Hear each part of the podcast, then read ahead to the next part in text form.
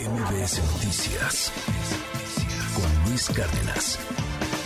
Escuchábamos hace un rato esta relación que ha tenido el gobierno con la banca y hoy además está dándose la Convención Nacional Bancaria en nuestro país, se hace cada año, se hacía en Acapulco, ahora se va a hacer en Mérida. Y todo esto se da en el marco de un terror a nivel global de que pudiese venir una crisis bancaria. Empezó con la quiebra del Silicon Bank y luego vino este otro banco que se llama Signature, también tronó, y luego ayer Credit Suisse, este, ya desde muy temprano estábamos platicando del tema, cómo empezó a caer y a caer, y las acciones terminaron creo que por ahí del menos 27%, una cosa por el estilo. Pero bueno, todo eso qué representa, nosotros qué, cómo nos afecta, qué estamos viviendo, y hoy es un gustazo tenerte, querido amigo Jorge Andrés Castañeda. Bienvenido, ¿cómo estás? Buenos días, Luis. Feliz de estar acá. Ahora en jueves. Ahora en jueves. Hoy tocó en jueves porque pues, así fue la agenda noticiosa. Acá. es que está cañón. Oye, a ver, ¿cómo ves esto? ¿Qué pues, está pasando con los bancos? Es muy complicado lo que está pasando en Estados Unidos y pudiera ser muy peligroso para la economía global. Ok. Eh, un poco recapitulando. ¿Qué fue lo que pasó con Silicon Valley Bank? eh, todo, el origen de todo esto es lo que hemos platicado aquí, el mundo de los intereses negativos, el dinero gratis durante una década y que todavía se dobló la apuesta en el COVID y había una cantidad de dinero para volverse loco, sobre todo en lugares como Silicon Valley.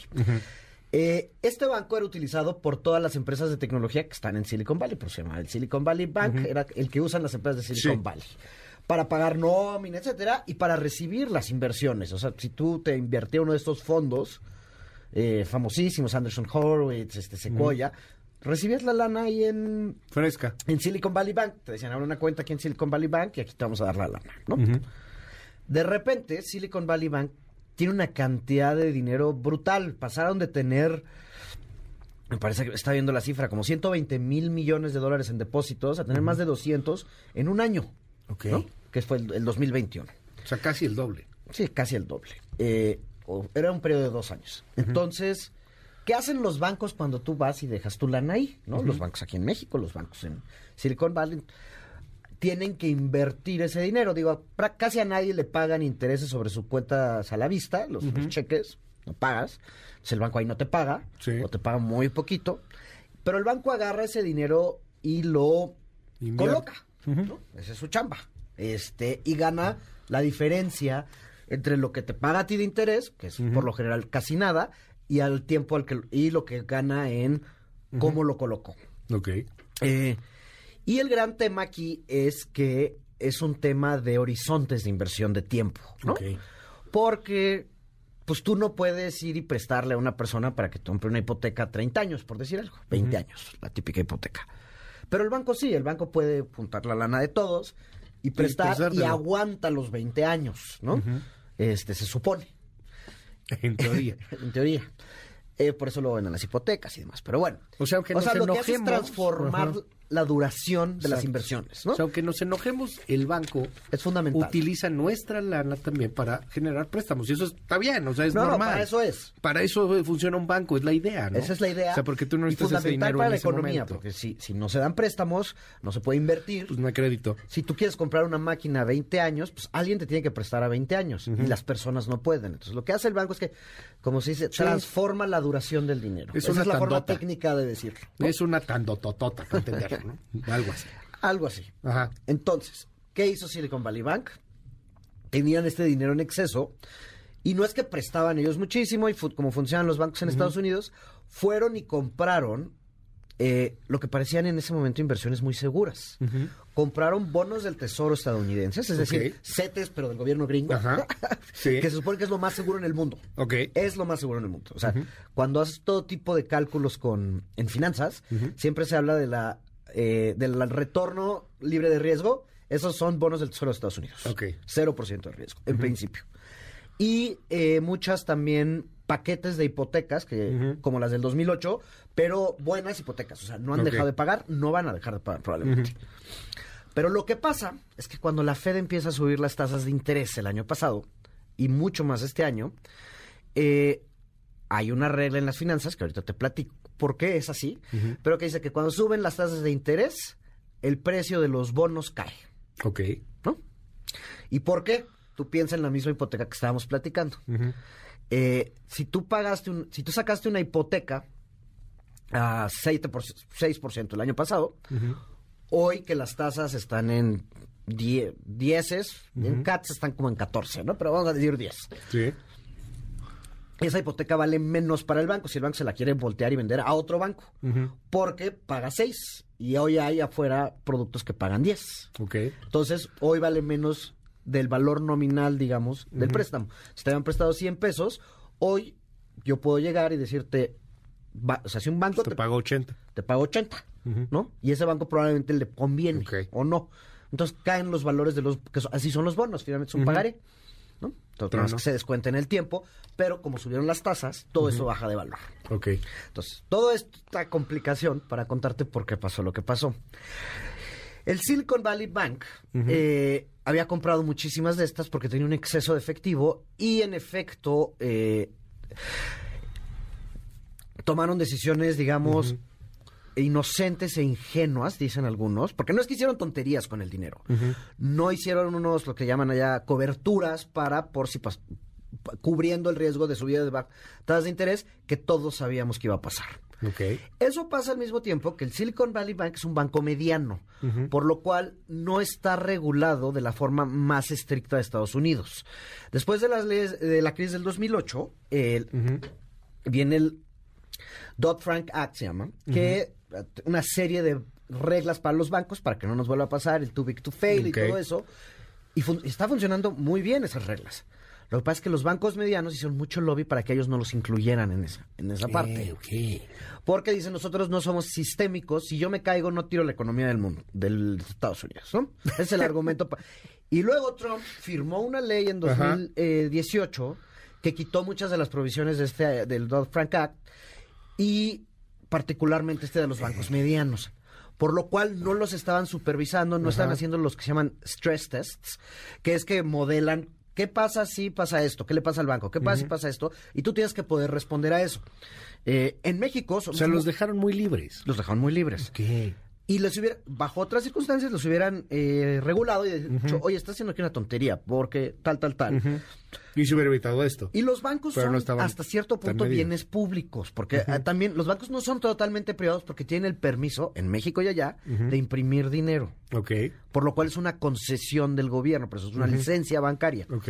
Eh, cuando a ti te prestan para una hipoteca, no mueve el, ban- el banco dinero de punto A a punto B. El banco tiene permiso de inventar dinero y luego de retirar dinero cuando no se lo pagas. Es una cosa ahí medio complicada. Pero entonces los bancos sí tienen que ser muy regulados porque es una concesión. ¿No? Están imprimiendo dinero. Todo esto para decir, pues, ¿qué pasa? Qué dato, ¿eh? eso no lo sabía yo. o sea, bueno, digo que pueden inventar dinero de pronto. Sí, sí, Ajá. crean dinero y desaparecen dinero todos los días. Sí. la semana pasada. Empieza a sonar que el Silicon Valley Bank están cayendo eh, los valores de sus bonos, como por lo que ya platicamos, caen, caen, caen, y entonces se crea un pánico y el gran problema del Silicon Valley Bank es que todos son de Silicon Valley. Entonces son muy pocos clientes, digo, muy pocos, son decenas de miles, pero no estamos hablando de millones. Ok. Todos viven ahí juntos en Palo Alto, este, Sí, todos son de. California. Todos están ahí en California, están en los mismos chats. Ya. Y el fondo de inversión found- de Founders First de Peter Thiel, que era el socio de Elon Musk, le empieza a decir a sus empresas que está invertido que saquen su lana de ahí por si acaso, Ok. ¿no? Y eso crea un pánico. Todos en unos sacar la chats, lana. en unos chats, digo, allá no usan WhatsApp, pero unos grupos, empiezan todos a volverse locos y todos se conocen. Y, en- y eso, y se crea lo que eh, siempre se ha conocido como una corrida bancaria. No hay un banco en el mundo, si todos sus clientes van mañana y le dicen, dame mi lana, que aguante, porque lo, la invirtieron a largo plazo. O sea, el pánico fue dame mi lana, dame mi lana, dame Y mi lana. entonces- eh, pero todo no sacando antes sucedía abajo. cuando pasa en Argentina y lugares Ajá, así. sí. No en Va- Silicon Valley. y va la gente y se para afuera del banco a hacer cola. Ajá. Aquí con los apps pueden sacarlo y en lo que antes tardaba días, pasó en minutos. Si to- todo el mundo fue a sacar la lana, eh, se creó este pánico porque todos se conocen entre ellos. O sea, no fue que lo lees en las noticias y todo, es que yo te dije, oye, bueno, yo voy a sacar mi lana de Silicon Valley porque yo no quiero ser el último que se quede con la Sí, papa claro. caliente, ¿no? Entonces, hay, uh, se vuelve un dilema muy entretenido, digo, eh, eh, que es de acción colectiva. O sea, si yo hago lo que me conviene a mí y tú haces lo que te conviene a ti, salimos los dos amolados, Ok. ¿no? Pero si todos aguantamos, como el viejo también el dilema del prisionero de, Sí, sí, de sí. teoría de juegos, si todos aguantamos, no pasa nada porque el banco era solvente. El banco, te- o sea, hicieron algunas tonterías como no no cubrirse ante lo de Sí. tasas de interés, pero no hicieron tonterías de prestarle al primo y que no pagó. Sí, claro. ¿no? Eh, el banco era solvente. Entonces, ¿qué pasa? Hay otro tema muy importante aquí que es las, los seguros sobre los depósitos. Ok. Que aquí en México tenemos el IPAB. Allá tienen una cosa que se llama el FDIC, este, que es básicamente todos los seguros, todos los depósitos en los bancos están asegurados por el gobierno federal hasta cierto punto. Allá son 250 mil dólares. En Silicon Valley Bank, la gran parte de los seguros no estaban asegurados porque eran muy grandes y eran de empresas, etcétera, todo esto que, o sea, tu dinero y mi dinero en el banco está protegido en México por el IPAB y si tú tienes una cuenta de en Estados Unidos de, de cheques, hasta 250 mil dólares está protegida, ¿no? Si el banco truena, el gobierno te paga.